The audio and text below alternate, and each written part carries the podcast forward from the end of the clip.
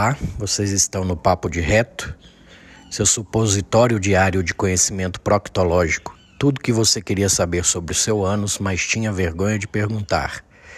Estamos na segunda temporada, traremos profissionais de diversas áreas para ampliar o conhecimento de vocês. Espero que gostem.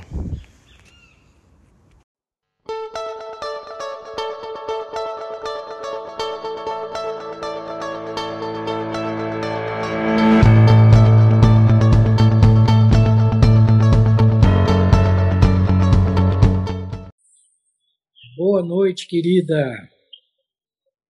Boa noite. Tudo bem? Tudo bom? Vamos lá, fala um pouquinho da sua história, a sua formação, pode falar de como nos conhecemos. O espaço é seu. É, oi, gente, boa noite.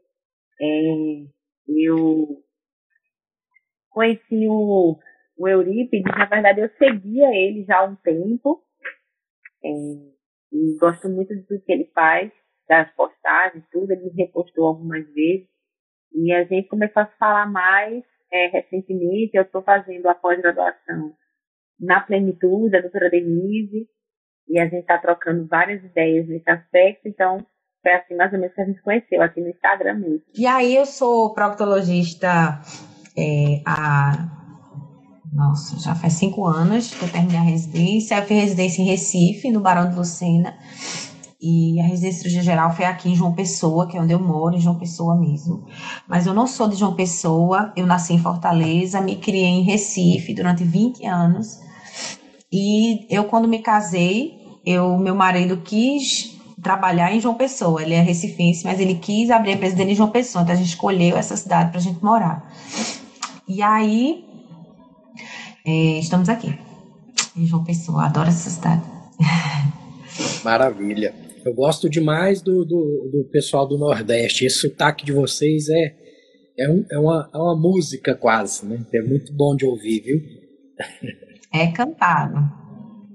Cada um no seu ritmo, mas é cantado. Verdade. Então, escolhemos um tema dentre os vários que você domina bem, a saúde perineal. Então, é, antes de entrar na, na questão do, dos temas que escolhemos, é, define para o pessoal, assim, do, do ponto de vista proctológico mesmo, o que, que é o períneo, o que, que é essa região tão importante, Luciana? Gente, é, o períneo é composto pela essa musculatura que faz, é, que segura tudo que a gente tem dentro da barriga. Porque a nossa pelve, nossa bacia, ela tem osso do lado, ela tem um ossinho na frente, tem um sacro atrás, mas ela não tem osso embaixo. Então, toda essa musculatura é que é o períneo. Então, o períneo da gente é músculo puro. A gente só não cai tudo para baixo nas tripas por causa de músculo. E essa musculatura, ela às vezes é muito negligenciada nos nossos exercícios, todos. O exercício já é negligenciado, tu imagina exercício perineal, né? Que tem exercício de academia que contempla essa musculatura, mas a gente às vezes não faz. Fora que ele é muito agredido pela constipação, pelos partos, gravidez, enfim, muitas coisas vão agredir esse períneo. E, ele, e a saúde dele vai depender da nossa saúde da evacuação, da, uri, da, da, do ato de urinar também, e também da saúde sexual. Então, ele é muito importante para as mulheres, mas e também para homens também. Maravilha. Então vamos lá. Escolhemos o primeiro tema, problemas do períneo associado ao parto. Eu não sei você, mas eu já já tive aquela visão mais tradicional da proctologia. Então até no meu, no meu livro que eu escrevi, né, que eu era praticamente contra o parto normal, por uma questão de agredir a musculatura perineal, e depois que eu entrei na medicina integrativa, a questão da microbiota, do parto normal ser melhor para o neném, aquilo fez um, um, dilema na minha cabeça que, vamos dizer assim, até que resolvi parcialmente, e realmente quem tem a pelve mais curtinha tem que tentar outros meios, fazer o, o parto é, já com, com a membrana rompida para a microbiota subir de qualquer forma, não fazer aquela cesárea eletiva de tudo, em que o neném tá, não está em contato com nada. Mas vamos lá, você é quem vai dar o show, com certeza nesses problemas aí, perineais associados você já começou Você, bem. É, você também você já tem começou esse bem. Luciana? Não, eu não tenho esse dilema. Eu não tenho esse dilema. É, eu, particularmente, fiz duas cesáreas, mas as duas chorando, porque não tive como fazer parto normal. E estou em busca do meu terceiro filho e de um parto normal. Quem sabe, não sei. Mas a gente estuda e realmente os, a, a, os estudos mostram, que, teoricamente, é, que as mulheres que têm mais partos normais têm mais problemas no períneo. Só que é um fato, é um fato. E, e esses estudos mostram isso, mas também é um fato que a gente atende muitas mulheres que nunca tiveram nenhum filho com tantos problemas no períneo. Isso também é um fato. Então, às vezes, e assim, outro fato é que, independente do parto, as mulheres que têm mais filhos, independente do parto, é que tem problemas do perineais. Então, a gravidez em si é uma sobrecarga nessa musculatura, independente do parto. Entendeu?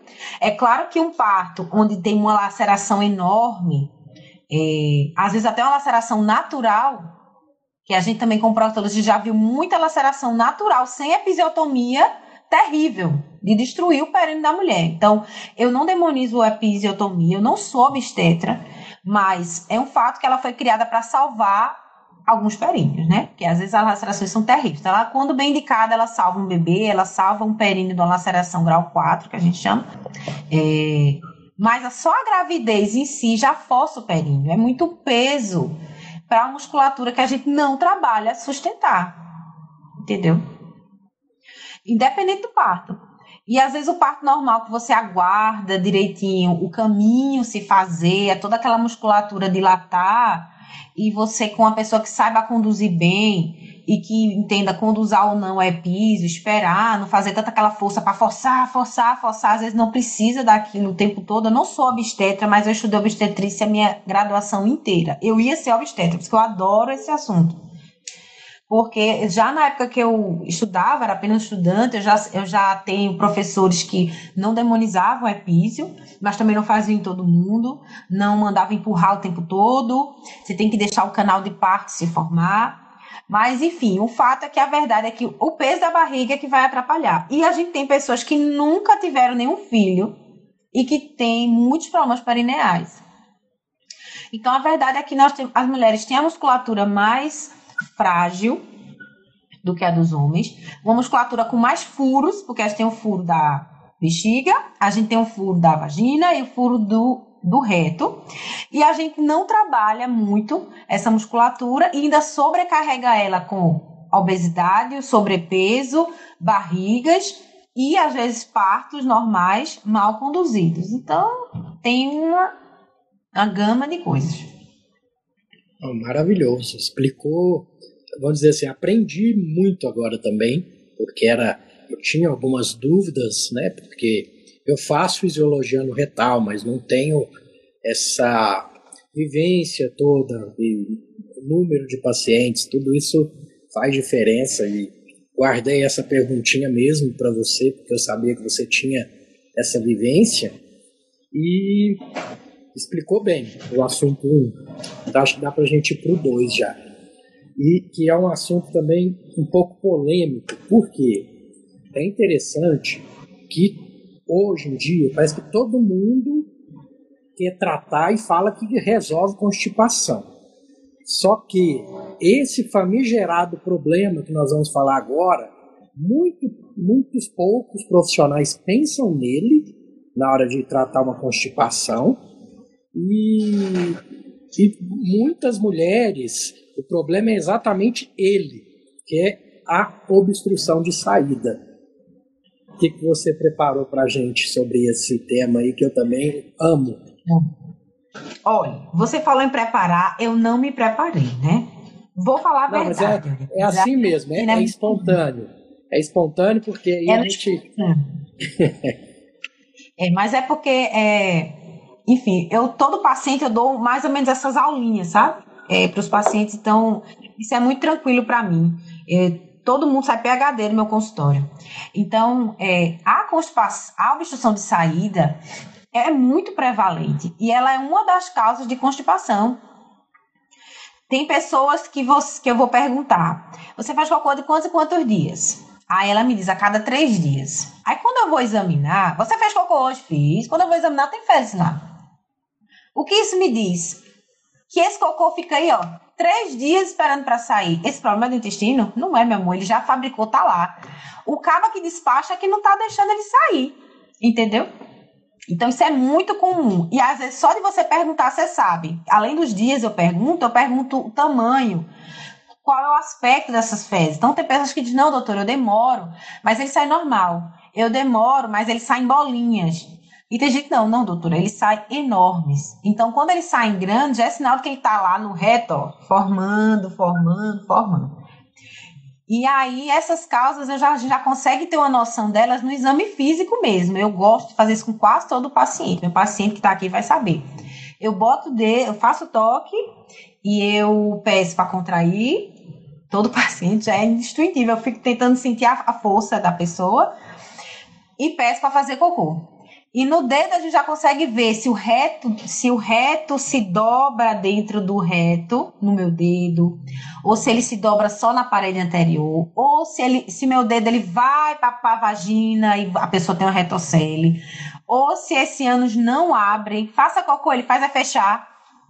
Às vezes só no exame físico, num toque que a gente pede para a pessoa fazer cocô, a gente tem noção. Essa pessoa não evacua bem. E aí tem os exames para a gente pedir para conseguir tratar é muito comum. Tem pessoas que têm mais de uma coisa. Tem pessoas que fazem cocô normal e quando eu faço esse exame, dá alteração. Eu não vou problematizar, mas eu aviso: olha, você não evacua muito bem. Se um dia tiver problema, vem porque a gente vai ter que corrigir. Vocês não vocês não estão entendendo, gente. A moça tem quase com um aparelho de manometria no dedo. olha, olha o grau de experiência dessa pessoa. Por isso que está aqui. Eu sou vidrada nessas coisas. Eu sou vidrada nessas coisas, porque às vezes eu também fico pensando, tem paciente que eu vou pedir uma manometria do nada. Eu não sei fazer isso. Eu, eu não sei pedir um exame que eu não sei o que eu quero encontrar. Eu não sei. Então eu já gosto do exame físico, tirar o máximo do exame físico, ainda mais consulta particular, que o cabo paga e depois vai pagar mano. Sério, tem paciente que eu já mandei para fisioterapia sem manometria. Se minha fisioterapeuta estiver aqui, ela vai saber que eu já mandei. Eu não preciso da manometria para ver uma hipertonia, para ver que o caba tem anismo. Às vezes tá lá na minha cara gritando, o caba não, contou a moedinha para ir na minha consulta. Eu não vou ficar enrolando, não. Eu vou dizer, olha, vamos para a fisioterapia e depois a gente, se não funcionar, a gente vai moer um pouquinho. Não. Isso é medicina de verdade. Vocês estão vendo agora alguém que ama o que faz e por isso que não, tem, não tinha dúvida que ia ser excelente essa live, viu? E temos bastante tempo, né? Escolhemos alguns assuntos bem pontuais. Eu até anotei algumas outras coisinhas aqui que eu gosto de abusar um pouquinho do, do meu convidado para sugar todo o conhecimento possível, sabe? E incontinência anal, prevalência, é, sucesso no tratamento, é, você faz o biofeedback anorretal, quem faz é você, quem faz é sua físio, como é que funciona aí com você? Olha, a incontinência, ela é mais prevalente do que a gente imagina. As pessoas, se, as, a gente se acostumou de que o idoso é incontinente, a idosa principalmente, né? E eu não gosto dessa, eu não gosto disso. Porque hoje em dia a gente tem, as minhas pacientes idosas são incontinentes, elas são muito jovens. E aí elas, eu não, não concordo de não ter tratamento. Então, é uma coisa que sempre me impactou muito. Primeiro, porque eu, como queria ser obstetra, então de vez em quando a gente via essa questão do parto e que o parto vai estragar tudo, que é melhor fazer cesárea e que não tem jeito. Eu sempre odiei esse negócio que não tem jeito. E aí eu acompanhei muito a doutora Estela Regadas. Eu me inspiro muito no trabalho dela e ela é incansável. Ela não há, ela não tem, ela não tem limites de procurar tratamento para incontinência. Então, incontinência tem tratamento sim, não é só constipar. Porque veja, minha gente, é, a incontinência é a gente não segurar as fezes, certo? Ela às vezes começa da gente só não segurar os gases, aí depois vai progredindo, a gente não segura fezes líquidas, aí depois não segura fezes mais pastosas, e tem, tem mulheres que vêm realmente fazendo o cocô sólido sem sentir. Isso impacta muito na qualidade de vida. E a gente tem, e classicamente, o que é que a proctologia diz? Olha, você vai, classicamente, assim, antigamente, né? Hoje em dia até o clássico já mudou. É, vamos constipar essa mulher para ela ficar com o cocô mais duro e ela não ter queixa de incontinência. Né? Era, era assim o clássico, né? Ah, é constipar, acabou. Isso é dieta constipante. E se ela e, e fisioterapia. E às vezes a fisioterapia não funciona.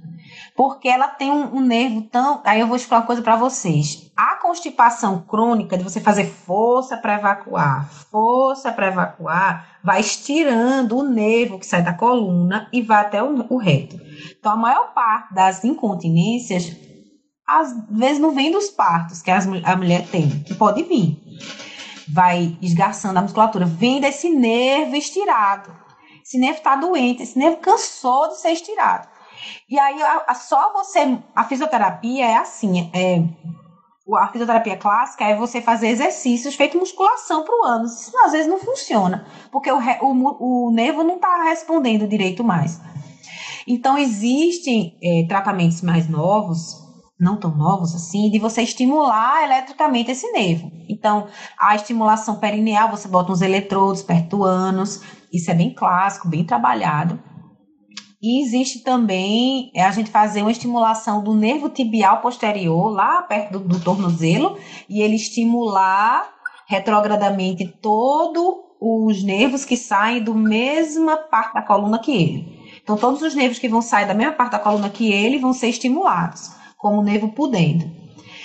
Ainda existe outro tratamento, que esse eu adoro também. Eu adoro fazer estimulação tibial posterior, embora eu não faça. Eu mando para fisioterapeuta é, que é o, é o implante de eletrodo sacral. E esse eu já vi várias vezes a doutora Estela fazendo, a gente já, eu já fiz uma vez com ela aqui. Que a gente vai colocar um marca-passo nesse nervo, para ele voltar a contrair. Então, tem muitos tratamentos, os planos já estão cobrindo a maior parte desses tratamentos. Então, é só uma questão de a gente ir progredindo nos tratamentos. Eu ainda não indiquei nenhum eletrodo sacral, aqui em João Pessoa, porque eu começo na fisioterapia, minha fisioterapeuta é muito boa. Os pacientes têm muita melhora, e quando eles não vão melhorando a melhora parcial, a gente vai progredindo, certo? Mas tem paciente que às vezes precisa fazer colostomia pela incontinência, sabe? É muito triste essas situações. Mas tem muito tratamento, tem muito tratamento. A gente só tem que procurar incansavelmente os casos mais leves, é, o biofeedback com o próprio aparelho de manometria, você acha que é válido? É válido, é super válido. Só o biofeedback é, é muito válido. Como eu te disse, eu fiz muito doutora Estela lá em Fortaleza. Ela mesma faz os, os, alguns biofeedbacks dela mas ela tem fisioterapeutas que trabalham com ela. É, eu aqui em João Pessoa, eu não tenho tempo para ficar acompanhando. E eu, sinceramente, prefiro o trabalho da minha fisioterapeuta do que o meu. Então, eu prefiro que ele fique com a fisioterapeuta. Eu, eu, o trabalho dela é fantástico. Quando a, gente, quando a gente entende que o paciente merece o melhor, a gente deixa desse orgulho besta de a gente querer fazer tudo do nosso paciente, sabe? Então, eu já mando todo mundo para ela e o trabalho dela é fantástico. E fisioterapia, e ela não tem só o biofeedback, sabe, Eurípides? Eu fui lá. Eu sou paciente dela. Ela tem vários outros trabalhos. Olha, ela trabalha a musculatura do reto abdominal, ela, é, ela trabalha a musculatura perineal, não só com biofeedback, com solidel, que é tipo uma vibração, com os eletrodos, é, tem, e o biofeedback também. Então, ela, é, ela tem muitas, é, muitos recursos, sabe? E é melhor. É essa questão da multidisciplinaridade, né? Realmente, os últimos dois anos a minha equipe só aumenta mesmo. É fisioterapeuta, é, psicólogo, nutricionista, eu já não dou conta de trabalhar sem o nutricionista mais. E realmente tem que dividir funções para fazer o melhor para aquele paciente, né? E não sei se você teve a mesma impressão na pós da Denise. Parece que abre um outro leque também, assim.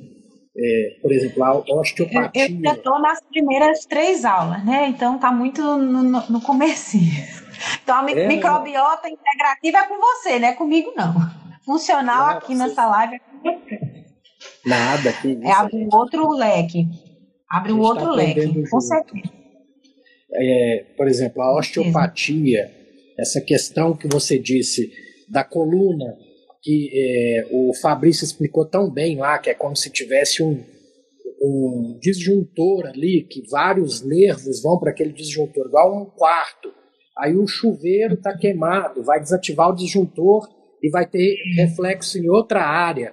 Por isso que provavelmente o estímulo do tibial posterior, igual você está falando, deve ser excelente para mudar a sobrecarga ali, distribuir né, a energia. Você falou também que a sua física mexe um pouquinho com a, com a questão do reto abdominal, às vezes pode usar exercícios de LPF. Então é, é muito legal tudo isso. Muito legal. E aí tem paciente mais... estranha, quando eu mando para lá, estranha. Doutora, as primeiras sessões ela só faz um, uns trabalhos diferentões, não age lá na área. Digo, é porque ela começa com os músculos evacuatórios do abdômen para depois ir para o final. Porque às vezes a pessoa não evacua direito, tem outra questão. Ele agora vai entender muito bem o que eu estou dizendo, vocês vão entender. Para a gente evacuar, a gente tem que espremer aquela.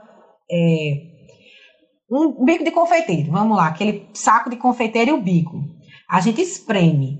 Se o bico não abre, é difícil, a gente tem que espremer para aquele negócio sair, quando o bico é mais fininho. Pode usar o exemplo da, da pasta de dente que entope na, na saída ali. é, não sai, tem que botar muita força. E se por acaso essa pasta de dente, esse bico fosse elástico, a gente aperta, ele anda que é o descenso perineal. A gente vai fazer força, o períneo vai junto. Esse cocô não vai sair nunca, que a gente espreme o saco e o bicho vai junto, não vai sair. E se a gente não espreme forte? Então ela primeiro trabalha essa força do reto abdominal espremendo para sair. Aí depois ela vai trabalhar para relaxar o períneo para o cocô sair. E tem pacientes que ela tem que trabalhar as duas coisas, que eu tenho muito paciente que tem constipação e incontinência. Como assim, doutora? É uma pessoa que foi constipada a vida inteira, ainda é constipada, mas o nervo não aguenta mais. Então, é uma pessoa que se que é que tem um cocô duro, mas se ele fica um pouquinho mole, é incontinente. Então, ela tem que trabalhar muita coisa, ela tem que fortalecer a musculatura, mas fortalecer fazendo ela relaxar. É doído, viu?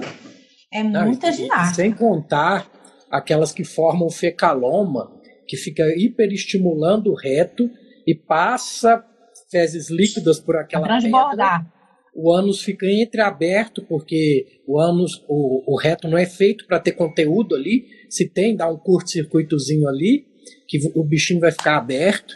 Olha só, gente, tanta coisa que vemos, né? No, no nosso dia a dia. Assim. Muita coisa. É, muito, é muita história. Deixa eu contar uma história. Então vamos fazer um break, fazer contar uma história. Veja, atendi uma senhora com uma constipação há muito tempo. Fazia um mês que ela não evacuava, um mês. Já tinha todas as urgências e ninguém quebrava esse fecaloma dela. Ninguém quebrava. Tentava quebrar, ele não quebrava de jeito nenhum. Quando ela chegou no consultório, que eu fui tocar, isso era com incontinência, né? Aí tinha o fecaloma. Quando eu vou pegar, eram umas bolinhas pretas ali, umas bolinhas pretas. Meu Deus, esse cocô já tá há tanto tempo que tá esfarelando, que estranho, né? Enfim, ela com muita dor disse: vamos para o hospital, vai sedar, eu vou quebrar esse fecaloma, ela sedada. Eurípides, ela não comia mamão, ela só comia a semente do mamão. Era um fecaloma que ia do reto até o sigmoide só de semente de mamão. Porque todo Jesus. dia de manhã ela abria uma mão formosa inteira, uma mão formosa, que é maior que o Havaí e comia todas as sementes, e todo mundo comia uma mão, e ela só comia as sementes. Euripides, até hoje, eu digo ao paciente, não coma semente de mamão, pelo amor de Deus, porque o negócio virou um bezoar de semente de mamão, que eu peguei aquele anoscópio, aquela válvula de Sims e tirava de pá. Eu passei mais de hora, a minha instrumentadora apertava a barriga e eu tirando com a pá, bem dizer, e era cantando, segura na mão de Deus. Até hoje eu não consigo ver essa música. Você tem que e pegar. Um... Segura minha mão. Cara, quando ela acordava, segura minha mão. Você tem que pegar um, um house preto e colocar embaixo da máscara para conseguir fazer o procedimento, vamos falar assim, e, e sobreviver, vamos falar assim.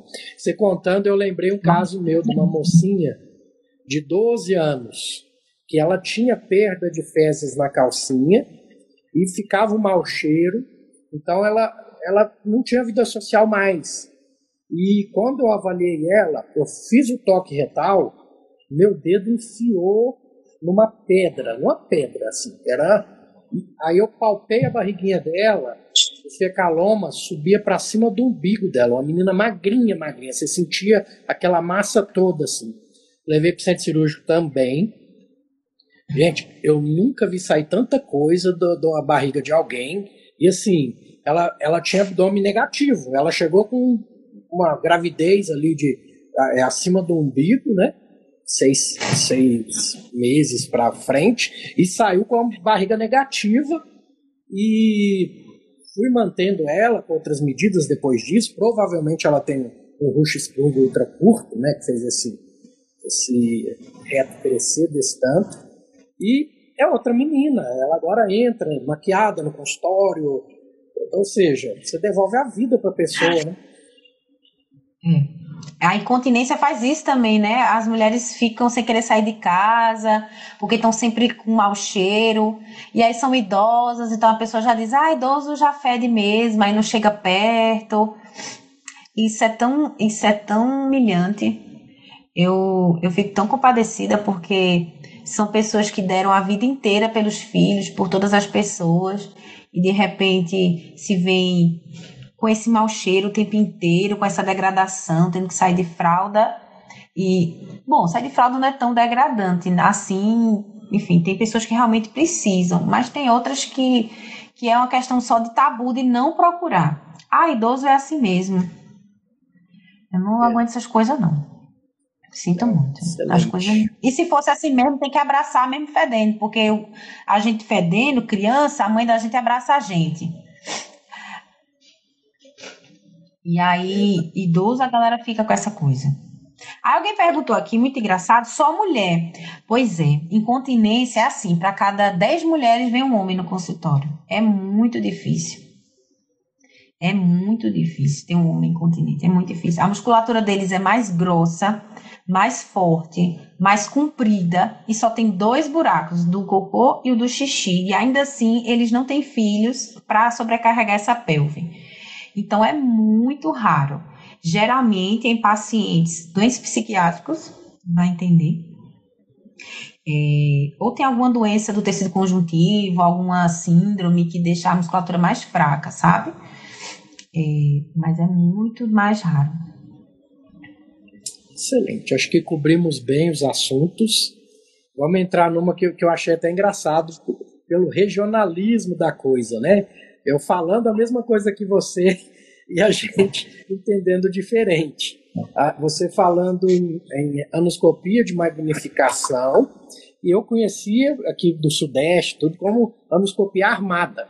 E nada mais é com, com, com é. a luz, muda a cor da luz, você pode colocar é. É, corantes igual o colo do útero, né? vinagre, uma série de coisas ali que dá para observar. Ácido acético, vinagre não, ácido acético. Isso. Vamos é, valorizar.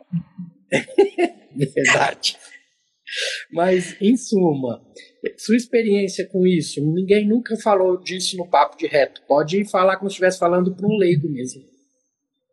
Então, a anoscopia armada, que na verdade eu não sabia desse nome porque eu sou meio só cria do Nordeste mesmo, é difícil sair daqui. É como se fosse uma colposcopia anal.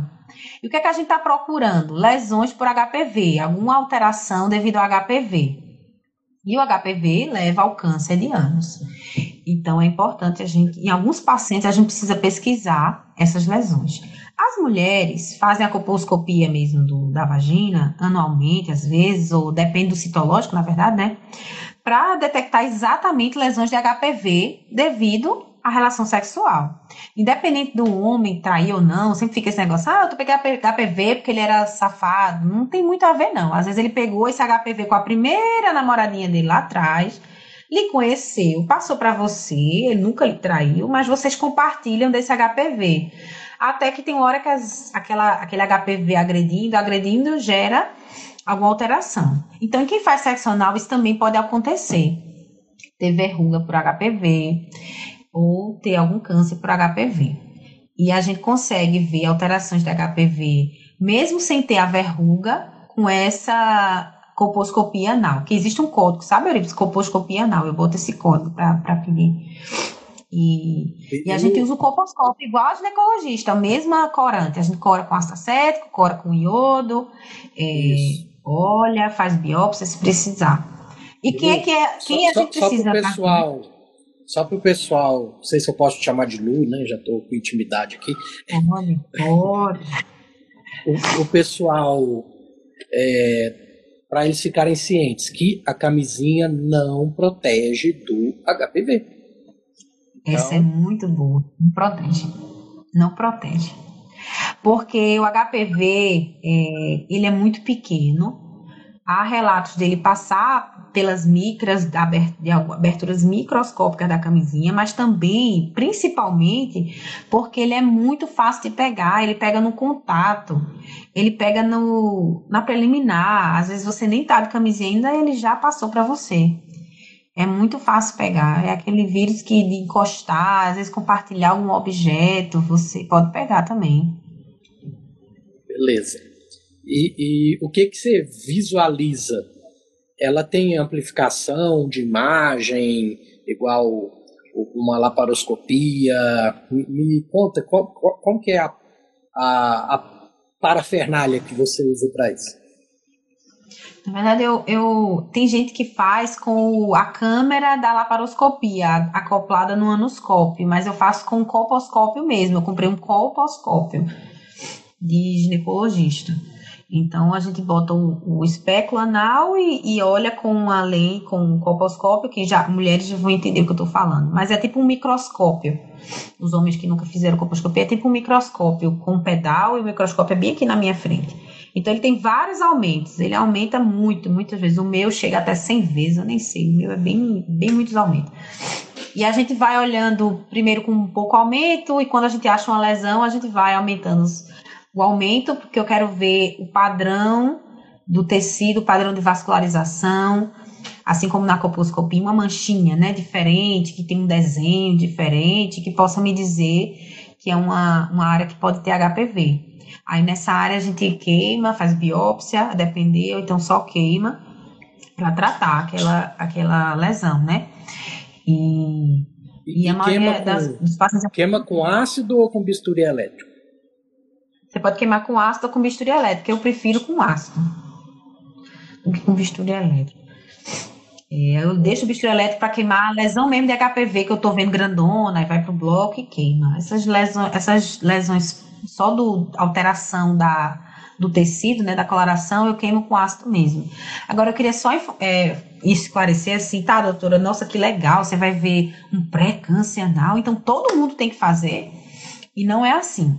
Não existe é, regulamentado ainda um protocolo bem certinho de, de, de quem vai fazer esse exame, como é na coposcopia da vagina mesmo, do colo do útero. É, hoje em dia faz quem tem lesão de HPV. Então, se você sentir uma verruga anal, a gente vai tratar a verruga anal, mas vai acompanhar com a colposcopia anal periodicamente. Já que você já teve HPV, ou seja, você tem HPV, é confirmado que você tem HPV. A mulher que tem lesão de HPV vaginal também é candidata a fazer a colposcopia anal. E os pacientes HIV, independente de ter HIV anal, HPV anal ou não, porque o paciente HIV tem muito câncer anal, mesmo que me diga que nunca fez câncer, nunca fez relação sexual anal, eles podem ter câncer anal, então tem que fazer também periodicamente. Então, se você está em um desses três grupos, procure um proctologista para se aconselhar e ver o que é que você quer que vai acontecer com você. Maravilha. E você conhece se tem algum curso disso, avulso, assim, porque eu não tive na minha uhum. formação na faculdade e queria muito. Uhum. Na verdade, é, na minha formação, minha professora fazia, eu aprendi com ela, a doutora Cláudia Rosalie, mas eu, eu amo a doutora Carmen, e doutor Sidney Natal. Sempre que eles vêm uma pessoa, eu adoro estar com eles, são pessoas agradabilíssimas e são pessoas que abrem a porta da clínica deles para você. Muito generosos. Você pode só. É, é sério, eu mandei só um e-mail e a gente virou best friends e eles ajudam demais quem quer aprender. Eles têm um serviço só disso. Tem esse jeito também. Passa um mês lá com eles. Mas também nos congressos sempre tem um curso, eu disse, no, no pré-congresso sempre tem um curso. É porque agora a gente está sem congresso, mas sempre tem. É, porque na época que eu ainda ia, no, nesses congressos tradicionais, eu escolhia colonoscopia, manometria, eu sempre via que tinha lá, mas agora que minha mente expandiu, eu vou procurar com certeza. É, é, eu atendo muito paciente homossexual, sabe, Eurípides? É, muitos pacientes, eu amo, é, LGBT, é, de várias, tanto de várias é, orientações sexuais. E eles precisam muito de alguém que consiga entender o que eles estão passando e que consiga dar resolutividade, sabe? Então não é só a questão do HPV, tem outras DSTs também, que também acometem mulheres, mas também acometem muitos homossexuais, e às vezes eles ficam rodando atrás de diagnóstico. É um diagnóstico, se você olha, eu quando olho já sei, já trato. Eles dizem, doutora, foi mágica. Eu digo, não é não, não. É porque DST, que é a doença sexualmente transmissível, é algo que às vezes é chato de estudar. É chato de você diferenciar. Então você tem que querer muito é, diferenciar cada lesão da outra. É muita doença, né, Eric? E aí, às vezes é complicado. E como no, no reto ele simula uma proctite, então o que mais chega para mim é paciente com proctite, com pus, com não sei o que, usando mesacol. Não melhoro, doutora. Estou usando mesalazina há meses, não melhoro, não aguento mais. E era uma infecção. Eu passei um antibiótico, dose única, o cabo ficou bom. Pronto. Eu, eu fazer até uma, uma meia-culpa aqui, é, para também alertar o paciente. Não mentir para o seu médico, porque muitas vezes acontece. O paciente está com a, aquela fissura, parece atípica, mas você já tratou com o que você trata normalmente, fissura anal, não melhorou, cirurgia. Operei esse paciente, Aí essa ferida não fechava, não cicatrizava. Aí no mais tardar lá, já estava no segundo mês pós-operatório, e eu, ele é homossexual, eu havia perguntado se estava com os exames todos em dia. Não, doutor, HIV em dia, sífilis em dia, tudo em dia. Confiei no que ele disse. E eu falei, gente, está estranho, isso não cicatriza. Eu falei, não, vamos pedir, deixa eu pedir, mesmo estando em dia, sífilis. Operei uma sífilis, porque o cara não o cara mentiu para mim, praticamente. Entendeu? Aí, quando eu entrei com o tratamento correto, as bezetacil, é. tudo, sumiu, sarou. É. Olha, eu vou te dizer que nisso o pessoal vai vai rir, mas para mim eu penso que todo mundo faz sexo anal, na minha cabeça. Eu não pergunto se a pessoa é homossexual, porque na minha cabeça todo mundo faz sexo anal. E até que prova o contrário, pode ter um DST. Então eu canso de pedir exame de sífilis para a velhinha que tá viúva há muitos anos. Doutora, a senhora vai pedir essa sua fissura tá estranha. Pode não ser nada, mas eu vou pedir. Eu peço, elas ficam doidinha. Então eu penso que todo mundo pode ter. O meu já é o contrário. Eu, não, eu nem pergunto, tem paciente que todo dedo assim. É, doutora, então. É porque eu sou homossexual. Eu digo, hum, isso não vai mudar nada do como eu vou tratar ele, entendeu? Eu já, eu já tiro isso das minhas perguntas, eu já tiro, porque na minha cabeça eu, eu sempre assumo que ele pode fazer sexo anal e para não ter esse constrangimento, eu sempre penso em DST em alguma parte. É, porque eu também já operei sífilis, para não dizer que eu nunca operei, mas a gente já operou. Na residência a gente sempre operou uma fissura meio louquinha que não era. Era sífilis. Então eu não caio mais nessa, não. Eu peço meio mundo de exame e o caba vai dizer que tem. E às vezes ele tinha, sabe, Euripes? Mas caiu na janela imunológica. É, tem isso também. Às vezes não mentiu, não. Às vezes foi o, mentiu, essa janela. É, caiu na janela. Porque teve, já teve paciente para mim que veio, que estava tudo normal, mas eu pedi de novo e, e, veio e ele ficou impressionado. Ah, fez meu namorado novo. Eu digo, homem, às vezes não foi não, às vezes foi o antigo. Então, deixa o namorado pra lá. Eu já tive que refazer casamento por causa do HPV. Eu expliquei dez vezes que não teve traição. Quer dizer, pode não ter tido traição nenhuma, mas não teve jeito, o casamento acabou. É complicado a gente tentar. Nesse ponto, o conhecimento é uma virtude, realmente. Verdade. É, como estamos falando desse assunto tudo, é, qual é a sua opinião sobre essas vacinas do HPV? Pois é, eu passo para todo paciente meu que tem HPV, porque a vacina é, e eu não preciso pedir a captura híbrida. Eu peço, mas eu mando vacinar antes da captura híbrida. A captura híbrida é um exame que diz se você tem o HPV de alto risco, de baixo risco, se você tem realmente HPV. Mas isso não muda muito a minha conduta. Eu, eu passo a vacina para todo mundo que tem HPV. Por quê? Mesmo você, pode ser que você passe a vacina para uma pessoa que tem um HPV que está na vacina, ou seja, a vacina não vai proteger, né? Ele já tem aquele HPV, mas é porque a vacina ela vai induzir uma resposta imunológica cruzada para outros subtipos de HPV. Ela vai aumentar sua resposta imunológica contra o seu HPV e contra outros que você possa ter. Então, mesmo que a pessoa já tivesse aqueles quatro subtipos, eu ia passar a vacina. Muitos pacientes de condiloma só começam a melhorar nas sessões de aplicação de ácido depois que toma a segunda dose da vacina, independente do tipo. Estou falando que eu nem recebi captura híbrida ainda e já passei vacina. Então eu sempre passo. É, é claro que elas estão indicadas para proteger totalmente as crianças que nunca se expuseram no HPV, por isso que passa, porque é mais eficiente, mas para todo mundo que tem HPV, até os 45 anos, na verdade, eu passo a vacina, porque ela não está indicada para idosos, né? Assim, acima de 50 anos ela não tem estudos com essa público, então eu não passo. Mas eu passo para todo mundo. Excelente. Cobriu até mais do que o tema que escolhemos. Foi maravilhoso. Aprendi muito com você, viu? E a gente combinou que no final você ia falar dicas para se ter um períneo saudável. Eita, eita, essa é para mim também, porque eu falo, falo, falo, mas quem é meu paciente sabe que eu não faço um exercício. É, bom, é, a alimentação saudável, eu vou começar falando dela porque é básico para qualquer problema de saúde, né? Se você tem menos inflamação, tudo melhora na sua vida. Mas principalmente se você tem uma microbiota saudável, sua microbiota vaginal também vai ser saudável, sua microbiota anal também vai ser saudável. Então, é, são parênteses. Eu sempre tive candidíase recorrente.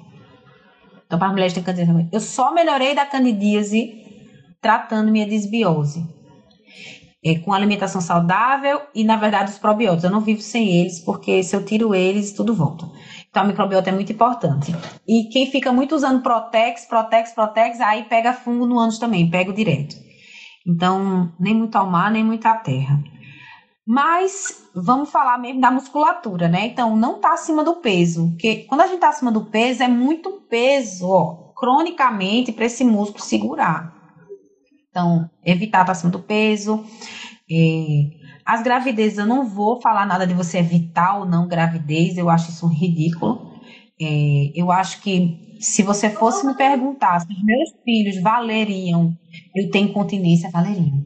Então, eu não troco eles por nada. Mas fazer exercício de musculação para o períneo em qualquer época da vida se você é jovem não engravidou ainda, mantenha-se dentro do seu peso e faça musculação. Musculação com agachamento, com o movimento correto, para você fortalecer esse períneo. Peça ao seu ao seu personal, ao seu instrutor, olha, eu também quero malhar o meu períneo. Ele vai passar uns exercícios que também, que também vai estimular isso, sabe? O Pilates é muito bom. Tem vídeos no YouTube de exercícios para a área pélvica feminina. Então você pode dar uma olhada e ir encaixando aquilo na sua rotina de exercícios todos os dias. É, e, a, e não ter constipação porque o esforço repetitivo vai levar a uma lesão do nervo por dentro. Então, mesmo que você queira, ele não vai mais funcionar. Então, tratar sua constipação incansavelmente. Eu fiz uma live com o Samico em que exatamente eu disse isso. Às vezes a gente não acha a causa da nossa constipação de primeira, e às vezes não é uma causa, são várias. Então, você tem que procurar sempre melhorar. Ah, é para tomar água? A gente toma água. Não melhorou? Continua tomando água e vamos atrás de outra causa e de outra coisa até conseguir. A gente tem uma vida inteira para conseguir, né? E a vida é muito longa para isso. Então, a constipação, né? É, de, como eu falei, deve fazer musculação, deve pegar peso. A principal dica que eu diria é fazer exercício, com certeza. Faça exercício. Maravilha. O LPF entra, né, nesses exercícios aí. Entra, com certeza. Exercício isométrico, exercício é muito bom para o períneo, essa resistência, né? E só para deixar mais uma coisa assim, curiosidade, não existe na literatura nenhum estudo ainda que realmente associe sexo anal com incontinência anal. É uma coisa que todo mundo me pergunta. Então, é, não fazer sexo anal não vai prevenir você de nada.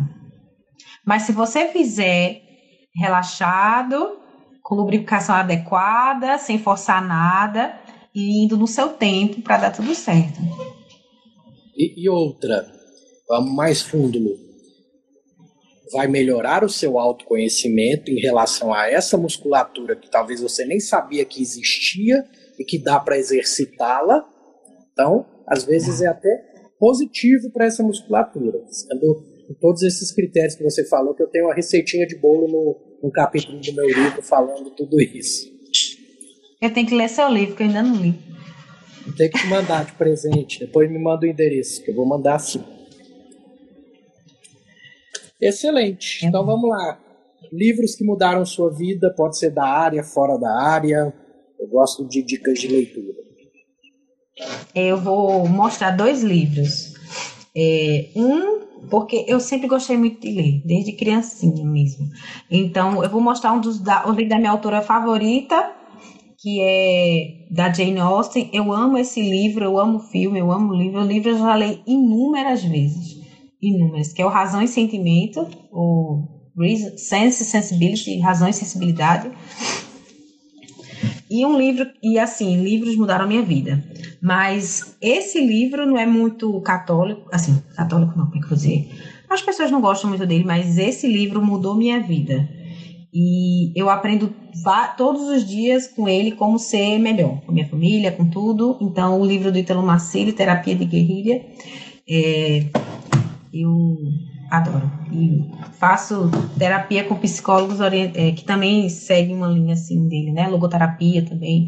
Eu amo. Então, esses dois livros com certeza mudaram minha vida. Maravilha, maravilha. Como que o pessoal te encontra? Seus projetos atuais, projetos futuros? Bom, projetos atuais é, é isso aqui, é atender. Eu acabei de abrir um consultório é meu, é, então ainda estou trabalhando nele, mas estamos lá, estamos abertos para todo mundo. Até agora não tem muitos projetos mirabolantes, não. A não ser o terceiro filho, esse projeto vai sair ainda esse ano. Fora esse, não tem muito projeto para frente, não. Meu projeto esse ano é vacinar todo mundo para a Covid e a gente ter congresso. E como é que o pessoal consegue marcar consulta contigo? Você já está fazendo teleatendimento para algumas patologias? Olha, como eu trato basicamente, realmente, de proctologia, eu não atendo teleconsulta, eu não abri. Eu não consigo não examinar a, o paciente, eu não consigo. O paciente sabe. Meu paciente que me conhece há muito tempo manda mensagem. Olha, doutora, eu não vou aí, porque eu sei que você vai me examinar, porque não tem jeito. Até quando o caba tá bonzinho, eu digo, tenta ali pra eu olhar. Eu não consigo, então eu não abro o teleatendimento, porque toda vez eu vou querer dizer que ele tem que vir no consultório para examinar. Então eu não abri por causa disso. Mas é, minhas consultas são só presenciais mesmo. É, no, no, meu perfil tem, no meu perfil tem o site, que tem telefone, o WhatsApp, para marcar consulta. Eu atendo em João Pessoa no bairro do Miramar, é um bairro mais ou menos central aqui. E, e é só entrar. Eu respondo direct, se alguém quem me pergunta, eu respondo alguma coisa.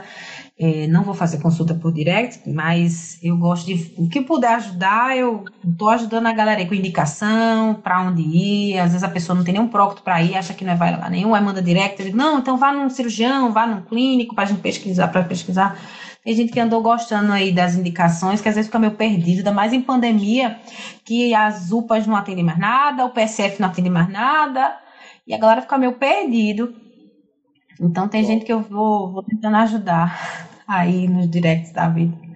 Indicar, Eurípides, que já indiquei pra gente de Brasília, para ir você aí. Obrigado. Lu, como vai pro podcast, é, fala como que é o seu o seu Instagram para o pessoal ah, te achar. Tá, lascou. É, arroba, né? dra.luciana.paraguaçu com dois S. Meu Paraguaçu é com SS, não com C cedilha. Mas o site é www.lucianaparaguaçu com dois S.com.br. Maravilha. Quer deixar algum recadinho final para o pessoal? Foi excelente, assim, eu sabia que tinha muita bagagem para me ensinar. Fiquei muito feliz. Bem eu tenho que retribuir alguma coisa, Eurípides. Eu sigo o teu Instagram com uns dois anos já e eu não ia retribuir hora nenhuma. Mas tem que retribuir, né? Não, com certeza. Foi. Retribuiu em dobro, em triplo. Não, eu podia dizer que. É, é, assim que eu digo para todo mundo, né? A gente tem que procurar a saúde, é um degrau de cada vez. Não precisa se desesperar e querer mudar tudo de uma vez, não mudar nada. Então, um degrau de cada vez, a vida é longa. Eu não gosto desse negócio de que a vida é curta. A vida é longa para sofrer, para se arrepender de não ter feito alguma coisa. Ela é muito longa, realmente. Mas, é, então, um degrau de cada vez, sempre buscando o melhor da gente, né? Maravilha. Lu, muito obrigado, viu? Tá até 10 da noite aqui comigo. Gratidão sempre. E carpe diem. Também. Obrigada. Também. Até mais, Eurico. Deus abençoe a todos. E muito obrigada pelo convite. Amei estar aqui. Você é uma pessoa muito generosa, maravilhoso e que ajuda muitos, quem, muita gente que está começando. Seu Instagram é um livro. Seu Instagram é muito informativo. E quem que precisar perguntar alguma coisa e nunca teve coragem, é só ir lá no perfil do Papo de Reto. Obrigado, Lu. Fica com Deus, viu? Até a gente se vê lá no, no curso. Amém. Tchau, gente. Boa noite. Tchau. Salva a live. Vai ficar salva. Essa é minha irmã perguntando. Vai ficar salva, menina? Vai, com certeza. Não perca esse material por nada. Tchau. Tchau, boa noite.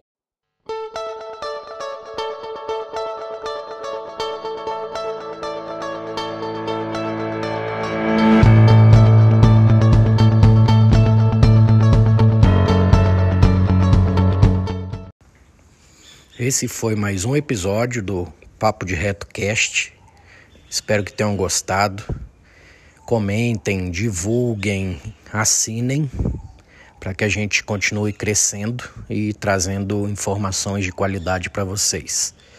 Gratidão e carpe diem.